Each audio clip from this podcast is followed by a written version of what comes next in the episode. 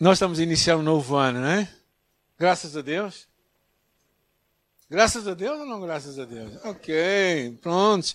Foi um ano difícil, duro que passamos, complicado.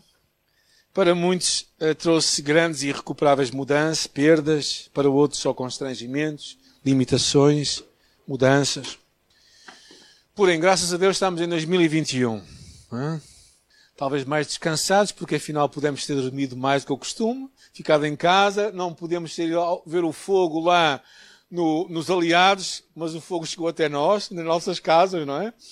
Não sei quantos de vocês estiveram lá espetáculo à volta da vossa casa, com textos e tudo, eu tive também, direito a textos e tudo, não é?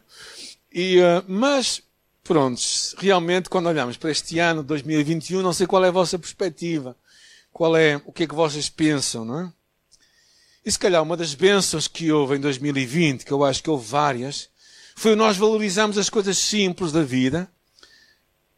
Às vezes nós dizemos simples, mas são muito importantes. Não são tão simples. Os relacionamentos, os amigos, a família.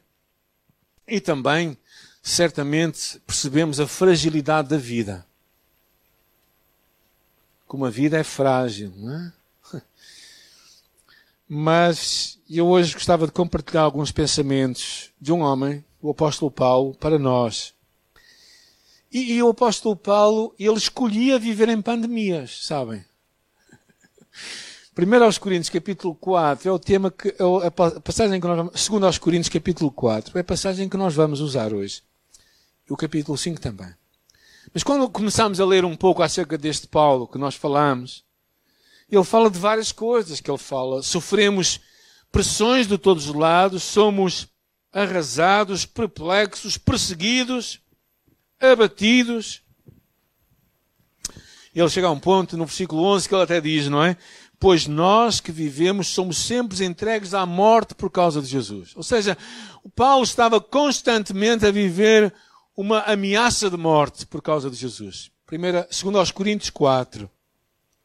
É, é neste contexto que o Paulo dá a passagem de hoje. Por isso, ele não está a falar do Algarve, a apanhar sol, nem de algum paraíso ali, em alguns lugares lá para o, o Brasil. Alguns irmãos brasileiros contaram-me, falaram-me que a, a, família está lá no Brasil a apanhar na praia, não é? Pronto, onde devem estar, não é?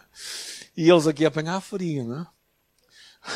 Mas Paulo não estava, Paulo estava a viver tempos muito difíceis, não é?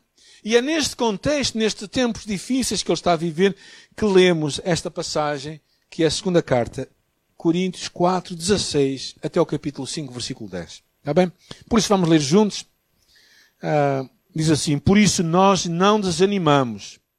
Ainda que o nosso exterior esteja se desgastando, o nosso interior está a ser renovando todos os dias. Pois a nossa tribulação leve e passageira produz para nós uma glória incomparável de valor eterno. Porque não fixamos o olhar nas coisas visíveis, versículo 18, mas naquelas que não se veem. Porque as visíveis são temporais, ao passo que as não visíveis são eternas. 5, versículo 1. Sabemos que se esta nossa tenda, a nossa casa terrena for destruída, temos um edifício da parte de Deus, uma casa eterna no céu, não feita por mãos humanas enquanto estamos nesta tenda, gememos, desejando ser revestidos da nossa habitação celestial. Pois se de facto estivermos vestidos, não seremos achados despidos. Porque então, enquanto estamos nesta tenda, gememos e somos afligidos, porque não queremos ser despidos, mas sim revestidos para que aquilo que é mortal seja absorvido pela vida. Foi Deus mesmo quem nos preparou para isso e nos deu o Espírito como garantia. Portanto, estamos sempre confiantes, sabendo que enquanto presentes no corpo, estamos ausentes do Senhor. Porque vivemos pela fé e não pelo que vemos. Assim estamos confiantes e preferimos estar ausentes do corpo e presentes com o Senhor. Por isso, também nos esforçamos para agradá-lo, quer no corpo, quer fora dele, pois é necessário que todos sejamos apresentados diante do tribunal de Cristo para cada um receba retribuição pelo que fez por meio do corpo, de acordo com o que praticou, seja o bem, seja o mal. Então a primeira coisa que nós vemos com o apóstolo Paulo no meio deste contexto que ele está a falar, das dificuldades que ele está a viver, é a importância de nós termos esperança no Deus do amanhã. É, verdadeiramente, no meio desta atitude em que ele estava a ser perseguido e passado grandes privações, e ele conseguia alimentar esperança. Eu não sei o que é que está no teu coração hoje. Se conseguisse visualizá-lo, como é que ele estava? Se havia esperança ou não dentro dele. Porquê que Paulo tinha esperança? Porquê que Paulo não se deixava desanimar? Porque ele tinha uma visão interessante. A visão era que o homem exterior ia-se degradando, envelhecendo, enquanto o homem interior ia se renovando. Agora, já agora, alguém percebe que está a envelhecer? alguém percebe que está a envelhecer? Todos nós estamos a envelhecer, não é? Ou seja, mas é interessante a visão do apóstolo Paulo, que era, ele estava a dizer que havia um medida em que nós vamos envelhecendo no nosso corpo. Eu acho que há pessoas que tentam maquilhar um bocado isso, não é? Às vezes vemos algumas daquelas imagens na televisão e dizemos, ela tem 30 ou 30 mais 30 mais 30. Porque as pessoas tendem a esconder. Mas quem de novo não morre, de velho não escapa. Ou seja, a verdade é que nós envelhecemos, não é? E Paulo tinha esta convicção, mas uma coisa acontecia, é que o interior dele ia se renovando. Porquê? Porque o Espírito que está dentro de nós é muito mais poderoso do que a carne que habita em nós. Eu dou graças a Deus por algumas pessoas com quem convivi e que Deus me deu a, a graça de conhecer. Um, há um, há um Novo Testamento, versículo por versículo, um comentário, diz assim: é um bom antídoto contra o medo da morte, a descoberta que à proporção que o corpo envelhece e cai, a alma se torna mais jovem e revigorada. Há mais ou menos 10 anos atrás tivemos a alegria de receber um amigo nosso, Kenny Gann, que era um homem que trabalhava com o M lá em Londres. E o Kenny era um homem que a última vez que nos visitou estava a poucas semanas ou poucos dias da morte. Ele sabia isso claramente, decidiu fazer uma última viagem a Portugal e nos deu a honra de estar conosco. E uh, ao estar com ele no, a comer um a comer assim um jantar extraordinário, até foi com o meu filho, não é? Nós para comer estamos sempre prontos, não é? Uh, uma mesa cheia de um camarão e uma coisa assim muito boa, muito, muito, muito agradável, não é? O Kenny não conseguia comer o cancro estava verdadeiramente comendo. Mas o Kenny conhecia Deus como poucos de nós conhecemos. A sua intimidade com o Senhor, a sua compreensão de quem Deus era. O permanecer em Jesus era algo que nós víamos nos seus olhos.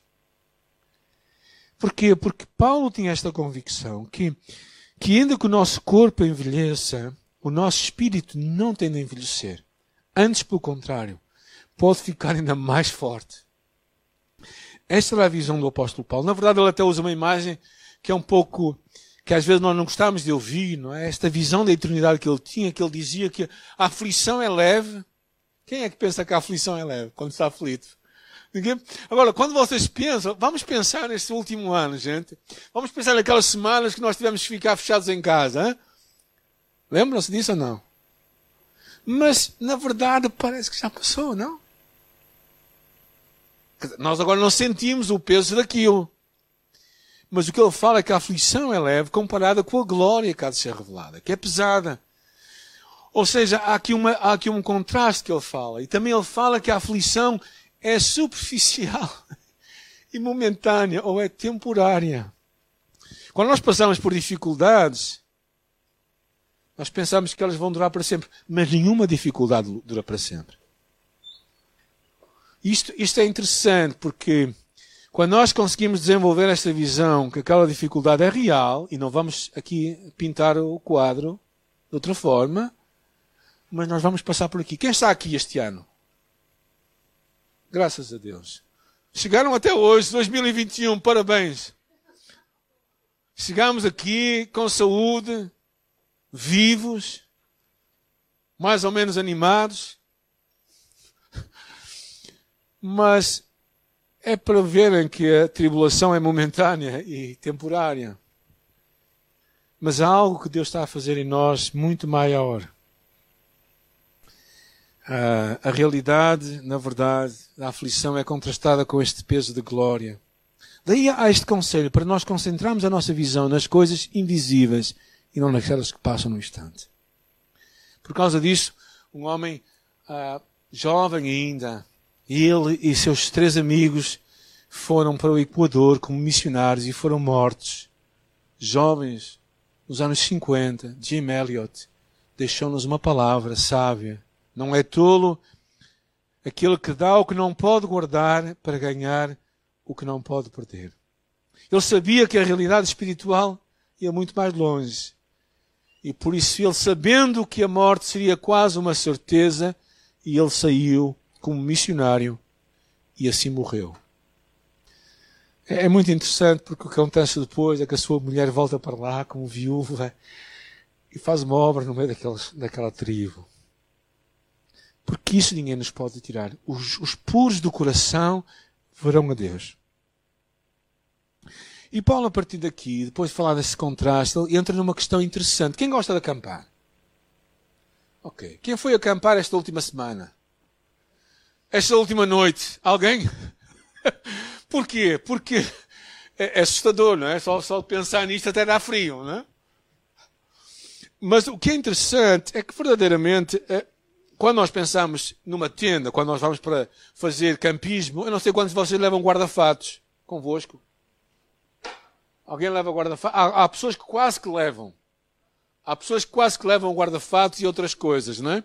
Porquê? Porque verdadeiramente nós vamos muitas, mas nós sabemos que Há muita gente que olha para a sua vida e para aqui, a vida que está a viver aqui, e pensa que vai ficar aqui para sempre. É interessante o que Paulo diz aqui. Reparem bem. Porque o Paulo que está aqui a falar é que este, este tabernáculo, algumas versões traduzem como tenda, porque é uma tenda, vai se desfazer. Mas há uma, uma casa. Ou seja, gente, a nossa casa não é esta. Isto é uma relote. É melhor que uma tenda. Já, já decidi fazer uma promoção para todos nós, ok? Mas a Bíblia fala que quando a nossa tenda se desfizer, todos nós temos tendas diferentes, não é? Umas mais tipo relote, outras mais com avançados, enfim, várias coisas. Mas sabe uma coisa? Um destes dias tudo vai passar. Não há caminhão de mudanças à porta do cemitério. Certo? Porquê? Porque tudo vai passar. Desenvolver esta visão, esta esperança de que a nossa vida não termina aqui, mas há, há uma outra além, a nossa casa que Jesus foi preparar. Vou preparar-vos lugar. Esta é a visão que nós precisamos de resgatar cada vez mais. Porque nós estamos muito entretidos com os nossos brinquedos. Conta-se a história de um missionário que chegava do campo missionário no final da sua carreira. Estava a chegar aos Estados Unidos, vindo num barco. E para sua surpresa, naquele porto estava cheio de gente. Um mar de gente. Ele ficou comovido ao pensar que estavam à sua espera. Quando abriu aquela, a, a, aquela ponte, sai o presidente dos Estados Unidos da América. E aquela multidão foi atrás dele. Ele ficou sozinho lá. E naquele momento ele ficou triste, uma tristeza se apoderou do seu coração e diz assim: Ninguém me veio esperar. Ele pensava que aqueles, aqueles painéis que estavam lá dizendo bem-vindo a casa era para ele, mas afinal não era. E de repente, no meio daquela tristeza profunda, uma voz fala à sua alma: esta ainda não é a tua casa. Irmãos, e todos nós temos as nossas casas, maiores, mais pequenas, de vários andares ou menos andares. Mas uma coisa é certa: essa não é a tua casa, essa é a tua tenda. é a tua tenda que tu temporariamente Deus te dá. E o nosso conceito deve ser um dia eu vou chegar a casa. É como aquele, aquele momento. Quem gosta de passar férias assim, assim num hotel e assim numa. Eu gosto. Eu gosto, queria passar assim umas boas férias o próximo ano, se Deus permitir, sei lá onde, não é? Mas num lugar que seja muito longe. e gosto, mas, mas chega aquele momento em que vocês chegam ao final do tempo e dizem assim, oh pai, eu quero voltar para casa. E a tua casa não é tão boa como aquela, mas tu queres voltar para casa, porque sabes que a casa é a tua casa. E quando, eu acho que Paulo tinha essa consciência na mente dele, a casa dele era junto do Pai. E nós todos, no meio dos nossos afazeres, das nossas, de muita coisa que, nós, que nos prende à vida, e muito bem, e devemos ser responsáveis, às vezes apegamos-nos demais a esta, esta casa, que não é casa, é uma tenda, gente. É uma tenda. E um destes dias, quando vier as chuvas, vai tudo para o ar. E depois Paulo levanta um outro tema. Eu vou passar isto um bocado à frente, porque, porque ele fala muitas verdades aqui. Ele fala aqui, pois se de facto estivermos vestidos, não seremos despidos. E ele fala, porque enquanto estamos nesta tenda, gememos e somos afligidos pois não queremos ser despidos, mas sim revestidos, para que o mortal seja absorvido pela vida. Foi mesmo Deus quem nos preparou para isso e nos deu o Espírito como garantia. O Espírito Santo que está em ti e em mim é este suspiro da eternidade. É este grito que há dentro de nós para dizer algo mais do que esta vida, algo mais do que nós nos desgastarmos na vida, nós verdadeiramente darmos tudo o que nós temos para algo que vai terminar aqui. Este Espírito que está dentro de nós, que habita em ti, que é o penhor da herança, é que te dá este, este grito da eternidade em teu coração. E por isso nós precisamos, em o ano 2021, resgatar, resgatar este conceito da esperança no amanhã de Deus. Segunda coisa que eu quero vos encorajar é o que fala o versículo 6 e 7, porque estamos sempre confiantes, sabendo que enquanto estivermos presentes no corpo, estamos ausentes do Senhor, porque vivemos pela fé e não pela vista. A vida de fé é uma vida para todos nós, irmãos. Ter os olhos da fé é uma chamada para nós andarmos por fé, algumas versões dizem, e não por vista. Porquê? Porque vai haver alturas quando vem doença, quando vem provação, quando vem perdas à nossa vida, temos que saber, pela fé, que Deus ainda está lá. E muitas vezes parece que Satanás se vai levantar contra nós para nos fazer mal. É?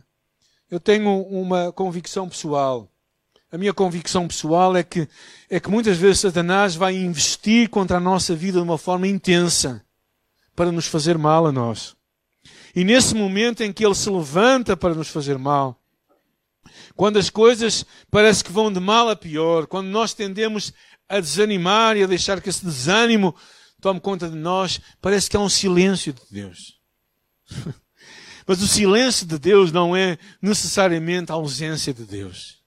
O silêncio de Deus é a oportunidade para Deus deixar que nós confiemos nele. Isto é um pouco como quando um pai ou uma mãe está a ver uma criança fazer eh, perante uma situação e até percebe que há alguma eventual perigo ali, às vezes os pais ficam a ver o que é que o filho vai fazer. Não sei se já tiveram essa experiência, não é? Por exemplo, levá-los para a praia e deixá-los junto ao mar. Há muitos deles que não têm muita consciência, crianças pequenas, não é? E tu ficas ali a vê-lo, não é? A ver, a ver o que é que ela vai fazer. E tu deixas que venha a onda. mas tu estás perto. Tu vais ajudá-lo. Mas tu deixas que a onda chegue. Para que ele possa perceber que precisa de ti. E eu acho que às vezes, nós falamos isto há duas semanas atrás, Deus deixa que as provações venham até nós para nos chamar a atenção, para nos despertar para mostrar que ainda que ele esteja silencioso, ele não está ausente. Ele está presente. E a fé é esta capacidade de vermos Deus além do que é visível, do que nós conseguimos ver. Se calhar se olhares com os teus olhos normais, não tens muitas razões para ter esperança neste ano.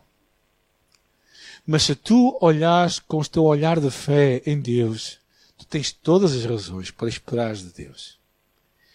E é isso que eu te quero encorajar neste, neste dia. Não nos esquecermos nas trevas o que Deus nos revelou na luz. E nestes momentos difíceis, nos lembrarmos das promessas de Deus. Como Deus foi real. Há um hino que diz: Quando vos assalta alguma provação, quando desfalece o vosso coração, das mercês divinas vos convém lembrar, e convém as bênçãos do Senhor contar. Quando nós começamos a contar as bênçãos de Deus, sabe o que é que eu faço às vezes quando estou desanimado? Houve uma altura, graças a Deus, o Senhor nos tem abençoado e conseguimos terminar a nossa dívida. Glória a Deus, da igreja, não é? E quando eu estava às vezes desanimado e com algumas lutas interiores, sabem o que é que eu fazia? Eu via as bênçãos de Deus, o que Deus já tinha feito. E ao ler o que Deus faz, tu, tu renovas a tua força. É porque sabes que Ele vai continuar a ser o mesmo Deus que vai realizar os seus milagres em nós. A palavra que Deus trouxe ao profeta Abacuque é uma palavra curiosa, porque ainda que a figueira não floresça, ainda que não haja fruto na vide, ainda que o produto de oliveira minta e os campos não produzam mantimento, as ovelhas sejam arrebatadas e nos corrais não haja vacas. Ou seja, mesmo que a própria natureza se contradiga, mesmo que aquilo que é esperado não aconteça, ele diz, todavia, eu me alegrarei no Senhor. Exultarei no Deus da minha salvação. A vida da fé é esta capacidade para nós termos outra visão, além do que nos é permitido ver. Sabem, irmãos, como naquele episódio quando, ah, quando, ele, quando Geazi, o, o, o servo do profeta Eliseu, estava a ver uma multidão de, de exércitos a se levantar contra o povo de Israel. E, e, e o medo tomou conta dele. E naquela altura, o profeta disse: Deus abre os seus olhos para que veja. E quando ele abriu os olhos, ele viu Deus e os seus anjos à sua volta. Amados, nós precisamos que Deus abra os nossos olhos nos tempos das dificuldades para vermos que este Deus continua sendo Deus. E mesmo que tudo pareça dar para o torto, nós podemos escolher nos alegrar em Deus. E diante de tudo isto, Paulo está a chegar, eu acho que a um clímax, e ele diz assim: e assim estamos confiantes. E preferimos estar ausentes do corpo e presentes com o Senhor. E diz o versículo 9 que eu acho muito interessante. Ele diz, por isso também nos esforçamos para agradá-lo, quer no corpo, quer fora dele. Há esta ideia, ele, ele diz que ele se esforça. Noutras versões ele diz, por isso nós trabalhamos. Por isso fazemos a nossa ambição. A ambição de Paulo era que ele pudesse agradar a Deus. A ambição de Paulo, no fundo, era que ele pudesse amar acima de tudo e de todos. A ambição de Paulo era que Deus pudesse ser, é que Deus pudesse ficar contente com eles. É que Deus, olhando para ele, lhe pudesse dizer: Fizeste bem, Paulo. Fizeste bem. Sabes, é como aquele, porque ele depois diz: Porque todos havemos de comparecer perante o tribunal de Cristo.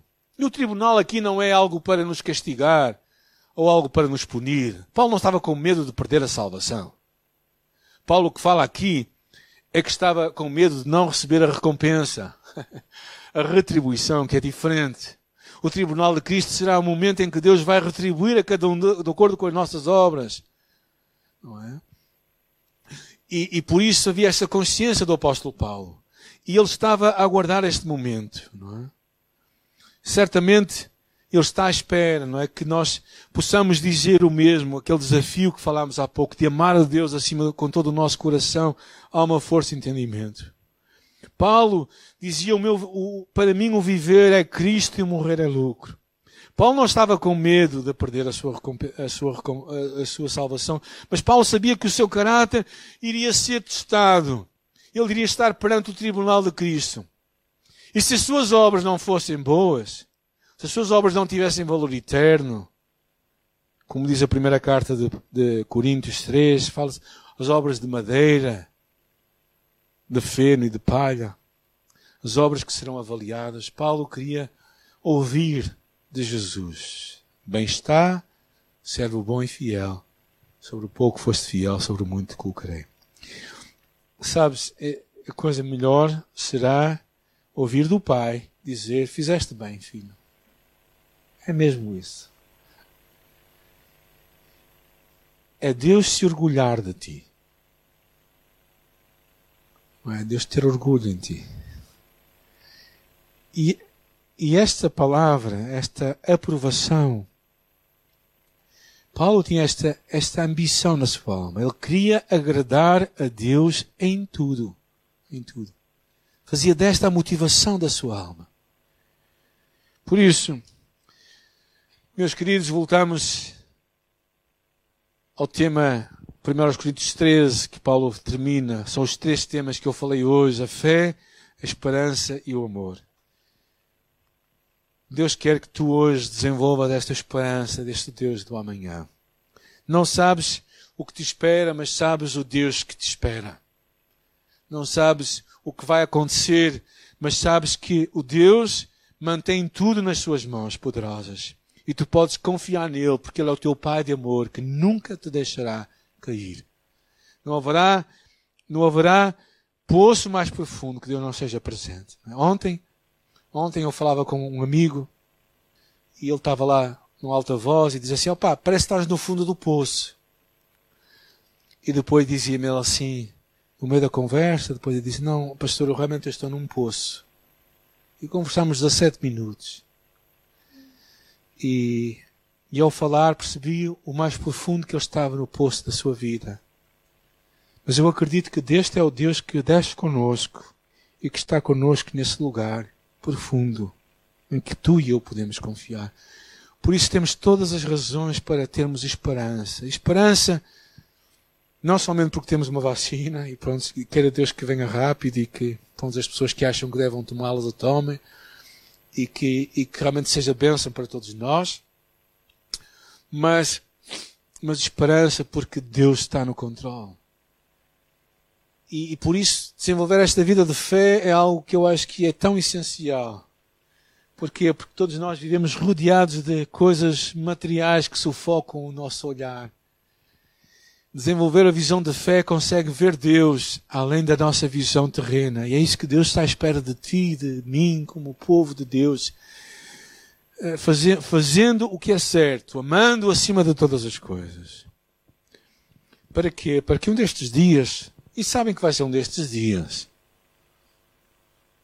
eu sei que alguns de nós pensamos que, que vamos ficar aqui para a semente, mas não ficamos aqui, não é?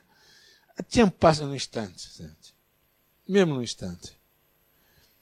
E um destes dias nós estaremos com Deus. Não é? E eu não quero, se calhar, coisas que para mim agora são muito importantes, não é? E se calhar tu tens as tuas coisas importantes. O que é que tu gostavas de ter e de fazer para Deus, não é? Tens muitas coisas. Mas calhar o mais importante vai ser só ouvir uma coisa. Servo, bom e fiel. Foste fiel. Se Deus não te dá uma igreja de 500 pessoas, dá-te uma de 50. Se não dá uma família com dez, dez filhos, dá-te com dois.